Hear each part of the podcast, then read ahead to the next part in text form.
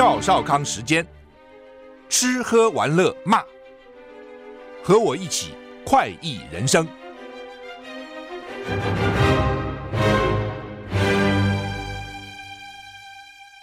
我是赵少康，欢迎你来到赵少康时间的现场，很难得啊！我们今天请到台大前校长孙正孙校长到我们现场，孙校长你好，赵先生你好，九十岁了。九十岁了，哇，这精神很好，转眼之间一下子就九十岁，时间真的很快啊、嗯。那而且这个，我主要今天访问孙校长是他写的一本新书哈，是天下文化出版的《等闲识得东风面》哈，尤其是这个标题就是“当亚当·史密斯遇见孔子”哈，这个标题想的很特别。你怎么想到孔子？孔我知道校长有很多这个孔子的书了哈，儒家的书，但是。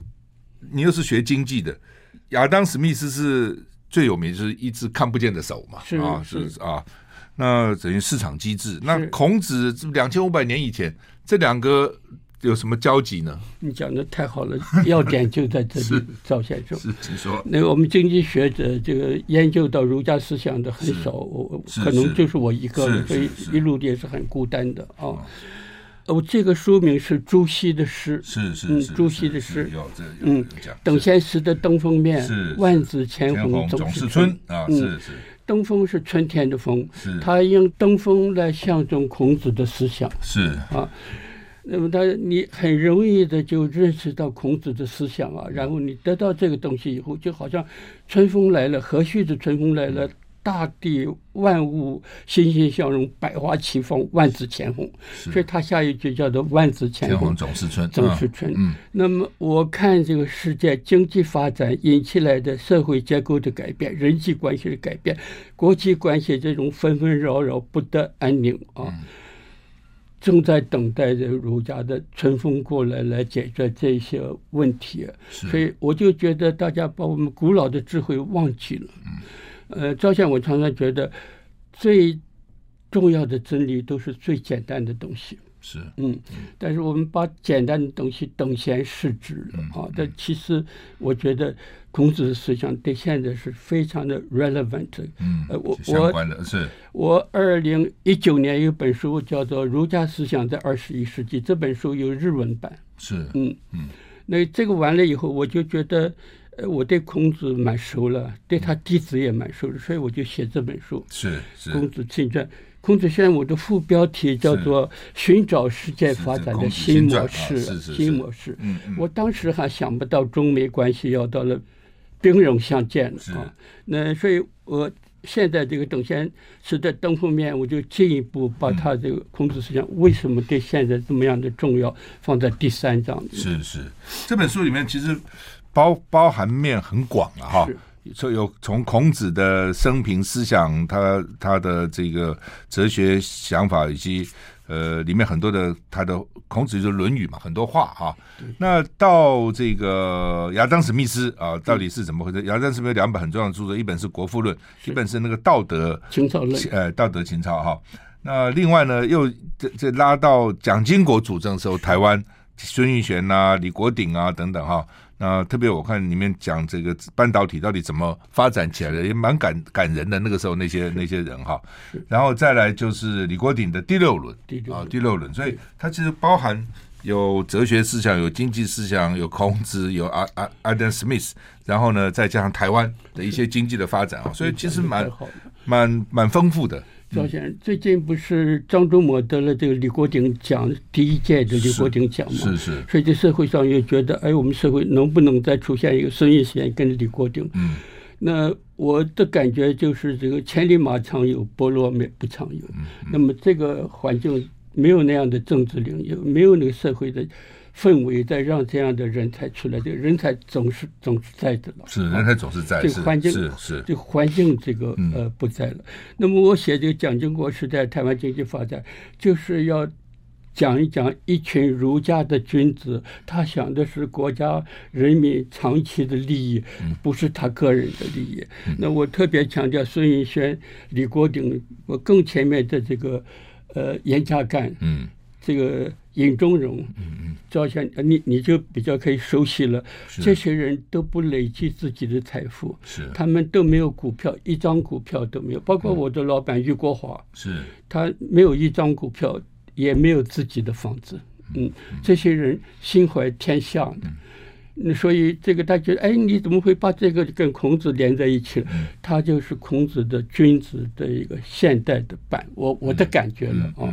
那后面讲李国鼎，他讲第六轮，是讲第六轮，呃，他就是经济变化引起社会结构的变化，人际关系的改变，伦理转移了，伦理不是。死死板板的一块把我们人困住了，伦理是跟着人情在改变的，是是，所以我我就觉得，哎，正好有两个两张可以做的 case study。是是，嗯，好，我们一个个来哈，一个来请教孙校长。第一个就是，好吧，孔子，因为他学生有三千人，你也说其实可能没那么多，但是主要有七十二个嘛，哈。是。那孔子讲的话很多了，那基本上孔子跟亚当·史密斯。就是说，校长没有学经济，你是想从孔子的经济跟亚当·史密斯有什么异同？是这个这个这个意思吗？赵远，他两个代表两个完全不同的时代。是这个时代的划分点就是工业革命。工业革命，嗯，工业革命以以后啊。就进到你的这个领域里面，引起技术的不断的进步，是技术进步，生产力不断提高，GDP 才会不断提高。是 GDP 的不断增加，克服了人口的增加，是 per capita GDP 不断增加，进入现代成长时代。那么工业革命以前呢，都是在一个技术跟经济停滞的时代。在技术跟经济技术停滞的时候，你不管怎么努力，所得都不会增加。嗯。呃，我常常一个最简单的例子，如果你努力，你拼命，你就能够赚到钱，世界上就没有穷人了。嗯，你怎么努力，你都赚不到。嗯，所以我们经济学讲 law of diminishing marginal returns 啊，所以你不管怎么努力，它就是不增加生产。所以在孔子时的时代是没有财富不断增加这个观念的啊。那个人民的幸福来自社会的和谐安定。安和乐利，那就是追求。你让社会和谐安定，就是每一个人守你的本分，尽你的那份责任，就天下稳定了。每一个人尽你的本分，就是伦理。人跟人之间，人跟群体之间，人跟社会的，人跟万物之间，这个伦理的关系啊，那这孔子就就是人，希望你不光是照顾自己，你要想到。全世界的利益，你要帮助他们。艾德姆·史密斯也一样啊，赵先生，他艾德姆·史密斯的美德论是三美德，第一个审慎，就是你追求自己的利益。这我们儒家是不谈自己利益的，儒家觉得你做好人好事，社会就会给你利益。嗯，这孔子含眼利，孔子绝他不讲。啊，因为人对利益这件事情啊，已经太太强烈、太关心了，不能加以强调。嗯。嗯，所以中国士大夫也不讲钱的，嗯，不讲利益。你一讲利益，你的人家就降看降低了。真的是，你要穷的像烟灰，你才了不起啊！是，所以我觉得过分了。艾顿·史密斯比较诚实，他说人要有点要有有饭吃啊，你要有点社会地位啊，有一点影响力，你觉得活得有意义。所以审慎的美德是追求你自己的利益。嗯。你不能光追求这些公平的美德，公平很简单，do no harm。你不要伤害别人的利益，不要伤害社会的利益，不要伤害环境的利益，不要伤害大自然的利益。那这些我们都犯了。工业革命后，我们一个一个的犯了。是，啊，第三个不仅仅公平，你最好做到仁慈。就史密斯这个人非常通情达理，像中国的儒者，他说公平必须要求，因为你不要求啊。你就膨胀你的权利，你的利益就伤害到别人，影响到别人了。是，特别是李国鼎第六人，你伤害到你不认识的人，你没有羞愧之感啊！你不觉得是做坏事？嗯嗯，不光是要公平，你必须仁慈。仁慈它的定义非常的好，就是增加别人的利。你看讲的多白话。嗯嗯啊，那么到了孔子时代，所以我讲求伦理。那么，你每个人讲求伦理，伦理是主张别人的利益，不是主张自己利益。那你光主张别人的利益，你的利益谁照顾呢？嗯，这社会需要一个制度，让你善有善报，恶有恶报。嗯嗯，这就是孔子这个礼礼的这一部分是在儒家的专家里面常常忘记了他的，我叫它叫做 incentive system，它，提供一个 incentive，让你追求你人格的完美，你的有学问的社会就给你财富，给你地位啊，然后你就促进了社会的进步，嗯。嗯，那么到 Adam Smith 时代不一样了。你追求你的财富，你可以创造价值。嗯。啊，史密斯下定义，生产就是创造增加的价值。我们老朋友徐俊雄一直讲，add value。嗯啊，你创造增加的价值。价值。所以你追求财富，你必须创造财富。你创造财富以后，你自己只取一瓢饮。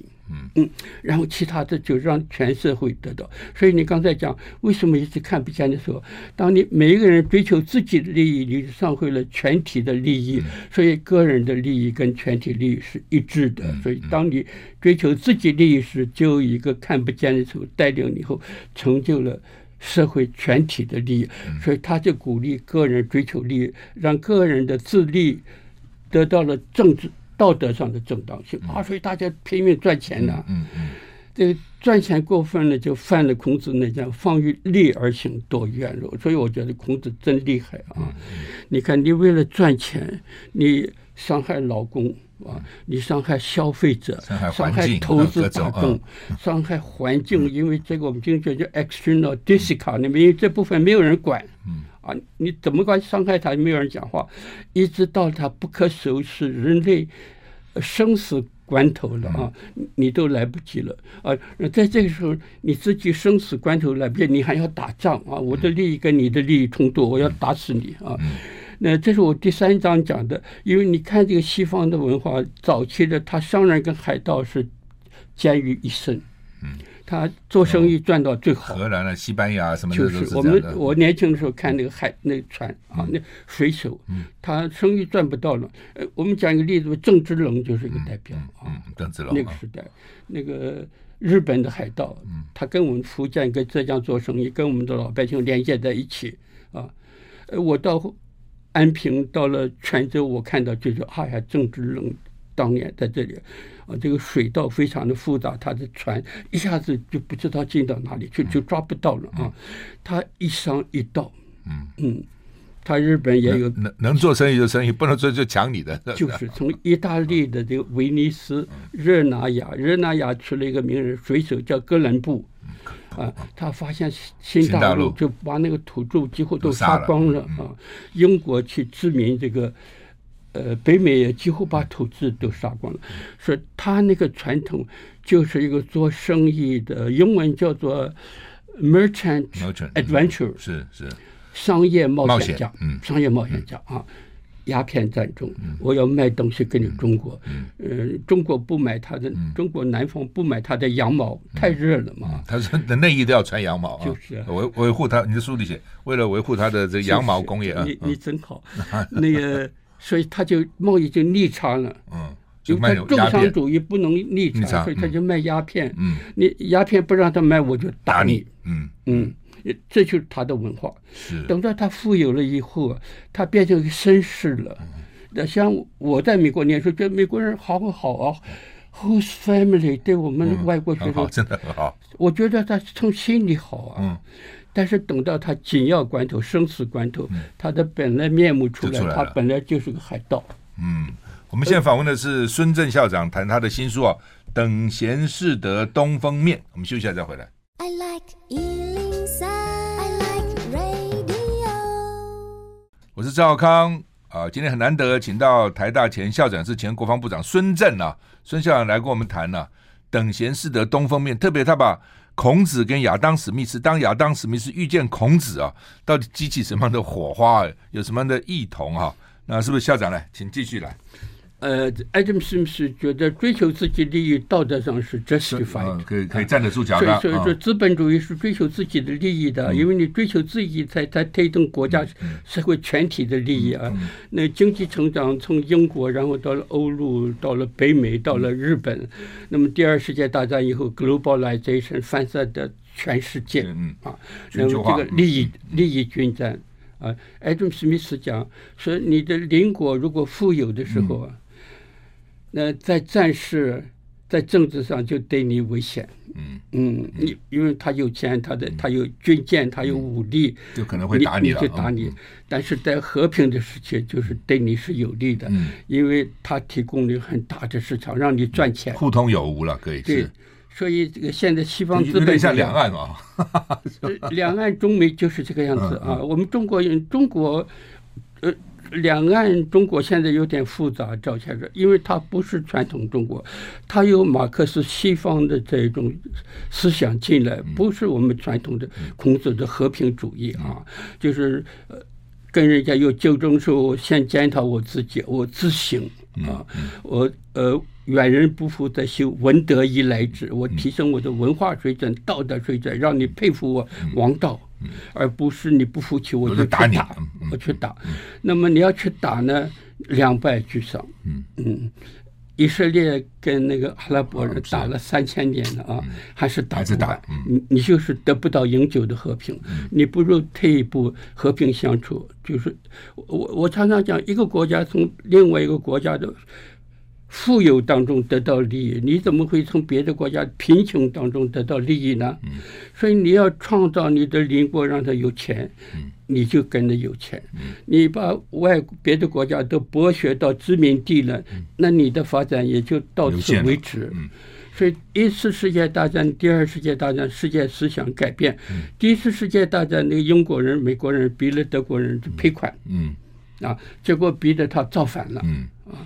第二世界大战，马歇尔计划帮助被打败的德国、日本复兴起来，他在美国就，你经济复兴，我就赚你的钱啊，然后全世界复兴，那么这个全世界赚钱，那么忽然就是有一个赚钱的他大了，所以这个老大就有点战战兢兢了。嗯，但我觉得孔子讲的真好啊，是。你现在要到处打人家，忘记你家里面的栖身之忧不在，不在那个转移，而在萧墙之内也。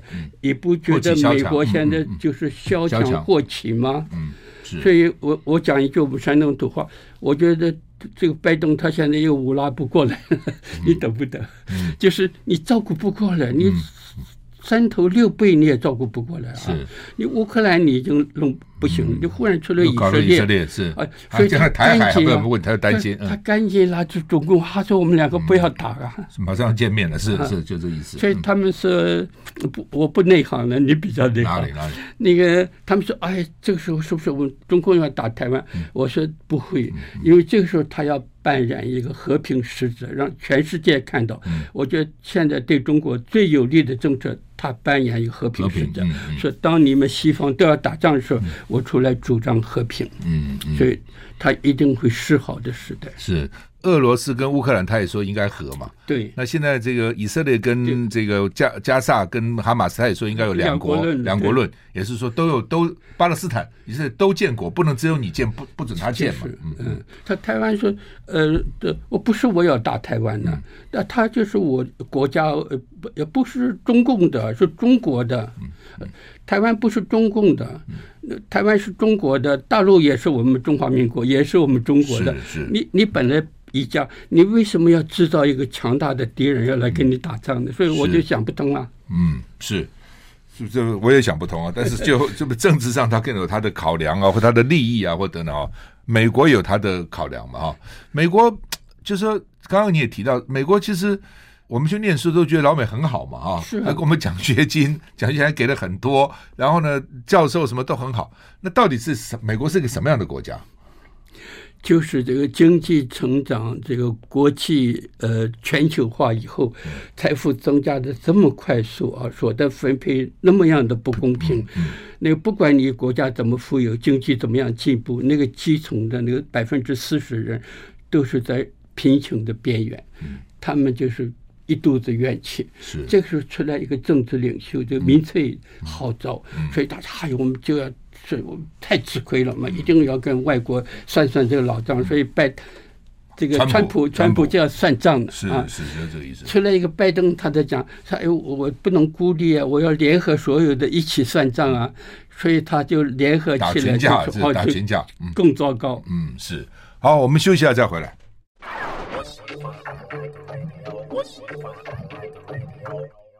我是赵少康，欢迎你回到赵少康时人的现场。我们现在访问的是孙正校长，谈他的新书《等闲识得东风面》，这是天下文化出的哈。那呃，当亚当·史密斯遇见孔子了哈，的确了，孔子很多话，其实我一直在想说，孔子很多话其实用在管理学上都很好，是啊啊，是都都很好。那你这书也提到，我记得很多年以前，大概可能有二三三十年以前，香港香港大学一个教授哦，就叫系主任类似的，他到台湾来，我说你来干什么？他说我在研究哈，为什么亚洲四小龙哈是都受到儒家的影响？是哦，日本呃日日本不用讲了哈，台湾、香港、新加坡。这个韩国其实都受到儒家的思想，为什么这样？那日本当然也受，但日本已经超比四小龙进步那个时候嘛哈。哎，我想说对哦，还是有点道理哈。那所以表示儒家的思想影响还是蛮深远的了哈，蛮深远的哈。那呃，这本书当然另外提到，我想有也给大家来来回忆一下半导体，你特别提到哈，当时。蒋经国哦，他开始搞十大建设，那个时候能源危机嘛，其实经济很不好。那那个时候呢，这个能源危机以后还，还呃，这个十大建设还叫当时要行政秘书长啊，是费华是废话说去想想看未来还有什么东西哈。这段是不是请校长给我们？你有亲身经历，你会比较了解这样。呃，我就觉得就是天佑中华。是。天佑中华，是。因为当时大家不知道这个 IC 这个呃，集体电路是个什么？东西，嗯、但是在那个年代，一九七零年代，台湾就是有很多装配，就是那种呃电子表啊、电子笔啊、计算机啊什么乱七八糟这些东西，就是所有的它有一个核心的，就是这个 IC 集体电路。那我们不会做，都是外国进来，嗯。那么，所以那那时候我们台湾的电子表，我们出国都带一个小的计算机啊，什么吃上面带一个时间的啊，呃，所以费华费华是交通大学毕业的，是，那他就找了他的交通大学的好朋友方贤奇，中华呃那个电电电信总局总总局长，他们两个就找了他们交通大学的好友潘文渊回来。旁边的是 RCA 做主任是吧？RCA 的研究部的主任，嗯他回来就是看了一下我们的装配啊，到我们加工出口去看了一下，哎，他看这个 IC 有市场，嗯，他当时也没有想这么大，嗯，他是觉得我们台湾这个人力这么好，嗯，我们华人在美国有。那么多的这个工程师，最优秀，在美国大公司里面重要的工程师，那么两个合作起来，我们可以在生台湾生产自己的 IC，那么我们就可以从一个加工业变成一个科技的，可以做一个科学、一个技术密集的产业。所以他以电子表作为载具来发展这个 IC，当时就想的这么少啊。所以我在书里面。强调说，那个时候的这些孙运璇、李国鼎这他们真是了不起啊！他创造了一个环境，把这个电子表的这个小小的产业，把它发展成一个半导体全世界闻名的一个。如果没有这个科技发展啊，如果没有这个徐贤修的这个。科学园区啊，没有工研院的，怎么可能做到的？所以你不能靠一个单一的政策。你回头看蒋经国说，每一个政策都是一套，所以他才能成就其大。嗯，是。所以我我我引用了这，我常常引用那个时代，这跟儒家有关呢。因为那个时候大陆沦陷了，工呃文化大革命，这个海外的知识分子华人对着祖国是非常的焦虑啊。那这些人寄身异域啊，永远坐在外面这个花国飘零啊。那他寻求一个祖国，那台湾就是他们心目中的祖国，所以他们都愿意到台湾来帮忙。所以我说，这潘文渊，因为他要成立技术顾问团来帮助台湾。他们被孙玉轩感动，因为这个人太诚恳了，嗯、太客气了啊！是。他们来孙玉轩半夜在飞机上一下飞机就看他站在那里，嗯，嗯，那潘文元就辞掉他的研发部的主任，嗯，嗯。来帮助台湾来避免这个利益冲突。嗯、他的太太辞掉 Connecticut 的教职，哇，终身教职的是吧终身教职，终身教职。呃，那太太有一点 hesitated 啊，她就说：“我一辈子受国家的教育，他讲的国家两岸没有分别啊，但我没有一天为祖国效力，所以我现在愿意做。”他们回来待遇都少很多，对不对？就是拿美金回来啊，他就没有，他根本就义务做了。潘文源自己啊。呃，海外顾问团的所有的那些顾问，嗯、没有一个人拿台湾的薪水。嗯，那当然他们回来有旅费啊，嗯、有 per diem。嗯，但是他们，这我在书里面强调，这些人不追求自己利益，只希望看到一个国家的产业发展。嗯，为什么这些人能够这样子呢？你不是刚才讲儒家的思想吗？嗯嗯、儒家的。完美的人格不是财富堆积起来的，嗯、是你的品德啊，你的这个学问，嗯嗯，那是这个这些人都是有儒家的，包括这个胡定华，胡定华你应该有机会认识啊。嗯、胡定华辞掉他交通大学，他那是副教授，说那时候才三十一岁就来副教授，三十一岁那么年轻啊。嗯、后面曾凡成了史钦泰了，什么，他们都是三十以下的，嗯、像史钦泰这个。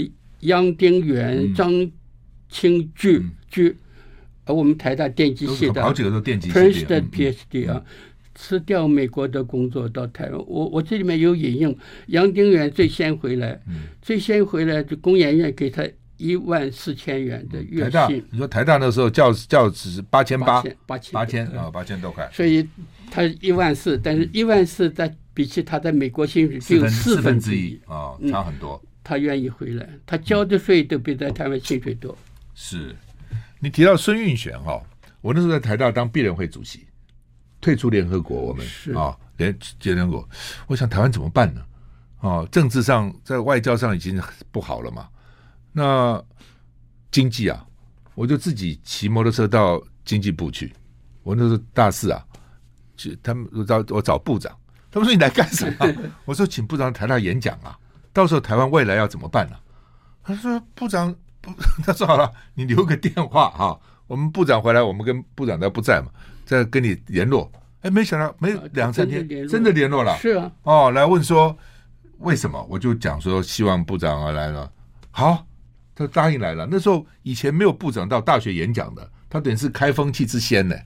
哦，然后呢，我到校门口接他嘛。”孙运璇那时候他说，我刚从高雄加工出口去回来，那是民国七十呃民六十六十一年六十六十六十年六十一年七二一九七二的时候，他说我刚从高雄加工出口去回来，我晚饭都还没吃，都到了晚上都没吃饭，我觉得不太好意思，你知道啊？然后呢，这个他就问我说，等等有没有记者？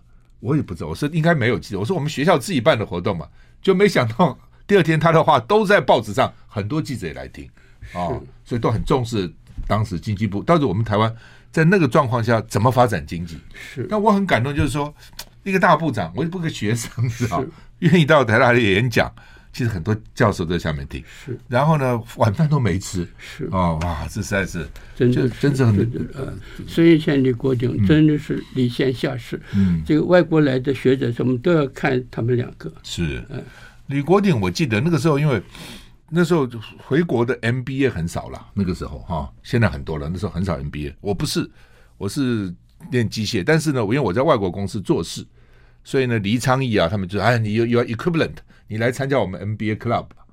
那有一次管理学会开会，请了李国鼎来演讲，哦，但这 MBA 也是参加管理学会啊。我记得李国鼎上讲一句话很，我到现在印象很深刻。他说：“你们这些从国外回来都不到政府里做事，是。他说将来呢，如果政府里面都是二三流的人做的政策，让你民间一流的人来执行，你们就知道痛苦了。现在就是，就是现在我们不是二三流，我们是三四流的。对啊，他当然讲三流了。那你就真的很有远见，对不对？是。但他就鼓励你们都要到政府来，都要政府来啊，这是很有远见哈。好，我们休息一下再回来。I like 我是赵康，欢迎你回到赵少康时间的现场。我们现在访问的是孙正校长，谈等闲视得东风面哈，万紫千红总是春。刚刚提到公务员哈，我看今年他们讲说高考要考公务员的，只有以前的大概四成啊，都不考了，现在变成这样子，那这也是要命啊。第一个待遇太低了啊。呃，第二个觉得是所有努力都没有回馈，嗯，呃，第三个我不愿意讲出来的，呃，我不愿意写出来，就是你来了一批政客做我的长官，嗯，呃。他不重视他的部下的这个文官的系统累积多年的专业的经验，而且他思考的不是全民的福利，是一个政党的政党的利益，他分配他的利益。当然，这部下这些人看了心里不高兴了。所以，我觉得以前这个公务人员都非常主动的光帮助老板来解决问题。那不是李国鼎、孙运璇，他两个能不能干？大家跟他一起啊，他比 motivated 愿意跟着他去做，心肺低。也不在乎，那现在觉得你来一批专业也没有我好哈，你自己呃有私心，我看得出来，嗯，那你要砍我们的薪水啊，所以我觉得大家都行动怠惰了。他说好，你那么厉害，最显著的例子，我那天碰到陈宝基，啊，我说以前的委啊，以前。农呃。农夫会跟美元会当时最待遇最好的美元的机关，里面人才是最好的，而且都积极主动的去做事。为什么一个鸡蛋都解决不了呢？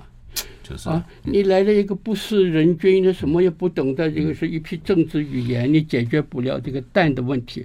农夫会那么多的专家不能解决吗？他觉得你那么厉害，你也不听我的话，你去解决。我觉得普遍的现象是。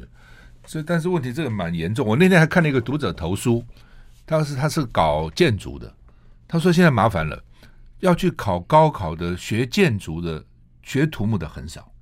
他说，但是你将来所有都都市里面的房子合不合执照啦，建筑执照啦、使用执照，都是要他们来啊。就是，假如假如你这些，他说每个地方的地方政府的这个建筑。部门的公务员都少了大概四成到五成，真的是。那将来怎么弄啊？哦，所以这个东西问题就很很严重了哈。这现在造成的长期的问题啊，大家都觉得，呃，前途是必须讲觉得 uncertain 啊，不确定。呃，看你怎么样的。做了啊，你前途你你你没有人知道你要干什么。那我的书里面也强调，就是你执政者，你这个政治领袖，他追求的是全民的利益，还是他的那个帮派的利益啊？那常常是过去这个帝王把那个全民的利益当做他这个皇家的利益啊。呃，这个康熙呃嬴政他君父。啊！我不仅皇帝，我还是父亲。那他追求他政权的永固。现在我们是这样的：你追求是政权的永固，不是全民的利益啊！你碰到问题，你都是头痛医头，脚痛医脚。你解决一个问题，你制造了另外很多问题啊，都不管啊！反正我这一任过去了，那我管你呢。嗯，就变成这样，觉得不负责任。是。好，谈到这个，你讲李国鼎的第六轮哈。这也蛮有趣的，就他那个时候，他就觉得说，你这边也讲，也有关系又没关系，没关系有关系，就大家讲究人际关系。是啊，我认识你都好办，就是啊，其他的我不管他，就变成这样子，是这个样子。哦、那那李国鼎那时候怎么想的要推动这？后来推动结果怎样？那个他的感触一定是比我们还深，因为他从委员会。他就参与全国的经济发展啊，然后他做经济部六九，他才去做财政部长。那他做财政经济部长的时候，他很多主张都是要跟财政部有关，要减税啊，要什么。那个严家淦就讲，你对财政部那么多意见，你自己去做好了，所以就把他弄到财政部，把孙运璇从交通部回到这经经济部。那么他看到这两个人在第一线上看到经济发展引起这个社会的变化，在。七零年代哈，台湾前眼角木啊，大家追求利益，呃，非常的 aggressiveness 啊。我我常常讲一个例子啊，你你很少在台湾有人在踩你的脚后跟，你有没有这个经验？你开车大概很少。有会会会踩，有时候会不小心。为什么呢？因为我们这个利益就是非常的急切啊，当中就不能有插队，我就。踩到你的脚后跟，就跟着紧跟着。利益的追求啊，南部、中部的人都到了台北，然后住在我我现在板桥、板桥三重、中和这一带，然后到台北来做。他看到这个秩序的混乱，那时候这个秩序，呃，看到就是呃贪污的事情啊，所以他就感觉哦，个人追求自己，你侵犯到别人的利益，侵犯到公共的利益，呃，偷工减料。他说，因为那个不是不是你家的，也不是你亲戚朋友的，啊那是人家的，我管他呢啊。所以他就他就感觉到了，那是刚刚好，中国社会学社，那时候叫做。中国社会学社，嗯，我们台湾看的很大，我是中国，我代表中国，而我是嫡长子，他是老二啊，嗯嗯。现在我们自己你要做小了自己，那有什么办法？中国社会学年会请他去演讲，他就想把他这个观念来表达一下，嗯嗯。他讲的时候，他讲的前一天，他有一个稿子，那个中国社会学给他准备一个演讲稿，他觉得他不要念，他要讲一讲他这个感受，嗯，所以他在。讲话之前，他还没有第六的概念呢。哦，他讲着讲，他忽然发现啊，经济进步、社会结构改变、人口都市化、人际关系、经济发展，使得人个人从你熟悉的环境里面进到你不认识的环境里面。从乡下到都市来的，是你跟不认识人的关系比你认识的人都还重要，所以这一部分的伦理必须加以强调。嗯。啊，所以他就忽然觉得第六轮说，我们从生人的熟人社会进到生人社会，我们必须建立第六轮才能进入现代社会。这这是他第一次，第一次讲，一九八一年，嗯嗯，因为我们以前中国人讲五伦嘛，哎，是吧？啊，什么君臣啊、父子啊、夫妇啊，对对对，什么啊。那呃，他讲的六伦就是人跟社会，人跟其他人，人跟不认识不认识的人跟社会。他那时候还没有想到环境，但是等到他成立全国人力促进会了，他就推到这个环境问题了。是以前是君臣、父子、兄弟、夫妇、朋友，对，哦，都很好。这大家这这这以外的就不管他了。赵先生，嗯，很好好玩。就 Adam Smith 他也是看到这个，是他也是觉得。为什么你离开你的你的亲戚朋友圈子，你到了生人的圈子里面，就你的法规制度可以保障你会得到公平的对待。嗯，就艾伦，你这书里面讲，艾伦什么是说，就算是家人，如果分离久了，慢慢感情也淡了。是，他是这样认为。是是。我们这儒家的不大愿意承认，我感觉到是这个样子。也是这样哈。那我小的时候啊，我们堂兄弟的姐妹、表兄表弟亲戚一大堆。你现在你记得几个？你记得你外甥有几个？我不记得了。嗯，你又很少在一起了。你从熟人的社会里面走向生人的社会，你必须强调这一部分的伦理。Adam Smith 是公平跟仁慈，孔子的仁跟义。嗯嗯。他那时候还没有想到，李先生还没有想到这一些。是，不过他也就是大概对当时的环境、对当时人际关系、对当时的功德了，有有有有感而发吧？哦，那现在的也很少人去提这个了。那后来要怎么推动呢？他提出以后，他他那个有一篇，因为我不知道你你那个时候很年轻呢。嗯。那个时候就他哎，你你也出道，因为你出道早啊。一九八一年，这个国民党中央委员会在阳明山开会。那个前几天呢，李国鼎的文，呃，就当天三月二十八号，他的文章就在《联合报》出现，就就是这个讲这个。是。那个李陈立夫先生一看大怒啊，大怒，为什么？陈立夫就下个写一个条子给他。那时候李先生也有点担心，哎呦，我得罪了大佬了。是是。他在讲。他说：“你讲的第六人都在我们儒家的思想当中，本来就有了，是吧？本来就有人嘛。嗯啊，他说你不看书啊？他用字很，嗯他人家不是不念书了，没有念你那个书而已啊。他说你兄不读书，所以你不知道。嗯，所以李先生有点就 frustrated，有点挫折。我知道他去找严家淦能，怎么样的解释一下，所以我给他解释。”李国鼎看到是他看到眼前的现象，陈先生想到是儒家思想那个思想的架构，你们两个是讲两回事嘛，所以不要不要冲突。所以他这个以后他停了十年。哦，嗯，他在成立在一九九一年成立中华民国全国伦理促进会，那他就重新解释第对，重新解释第六轮。嗯，是因为你是他这边有个例子也很有趣哈。这个他说，一个美国人在台北搭计程车，计程车司机横冲直横冲竖撞，也不顾交通秩序。现在好多了，以前真的是这样哦，以前真的是这样。那就问外国人，就问这个计程车：你们中国人一向讲究礼让，走路也不肯先走，都要让让别人先走；吃饭也不肯坐上去，就吃饭推来推去哦。那为什么你这个司机一点都不让呢？继承的司机说：“我又不认识他们，为什么要让？就是这个样子。我不认识他们呢、啊，对不对？你侵犯到跟你不相干人的利益，特别是共共共同的利益，这这他的损失是共同分担，两千三百万人分担了，所以你觉得无所谓，我占一点便宜。”嗯。那另外一个例子是，儿子偷同学的铅笔，爸爸说：“你你让我丢脸，我从公司拿那么多回来，你不够你用吗？” 儿子看你爸爸爸能够做一个坏榜样。这个故事是我告诉他的，是前面那个故事是林金生告诉他。哦，是就林怀民爸爸，对对对，内政部长。我们休息一下再回来。我我是赵少康，欢迎你回到赵少康时间的现场。我们现在访问深圳校长啊，谈他的新书《等闲识得东风面》哈，当亚当什么是遇见孔子？校长，我们只剩下三分半了，做个结论吧。我们做个结论来。再见，就是从 Adams。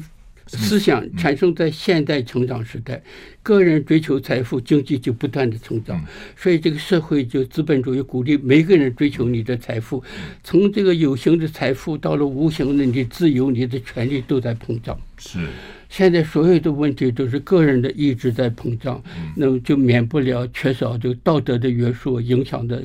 别人影响的社会，影响的环境，而孔子的思想刚好是讲 obligation，讲 responsibility，讲尊重别人的利益，责任。我要 restrain 我的这个控制物欲，限制我自己的物欲。所以我觉得这个所有的环境，你不依规矩不能成方圆。我觉得膨胀我们的权利已经很久了，是不是到了一个时代，回到孔子时代来想一想我的。责任是什么？我的义务是应该怎么做啊？不要光想拿，想想也给一点，嗯，就是这个意思。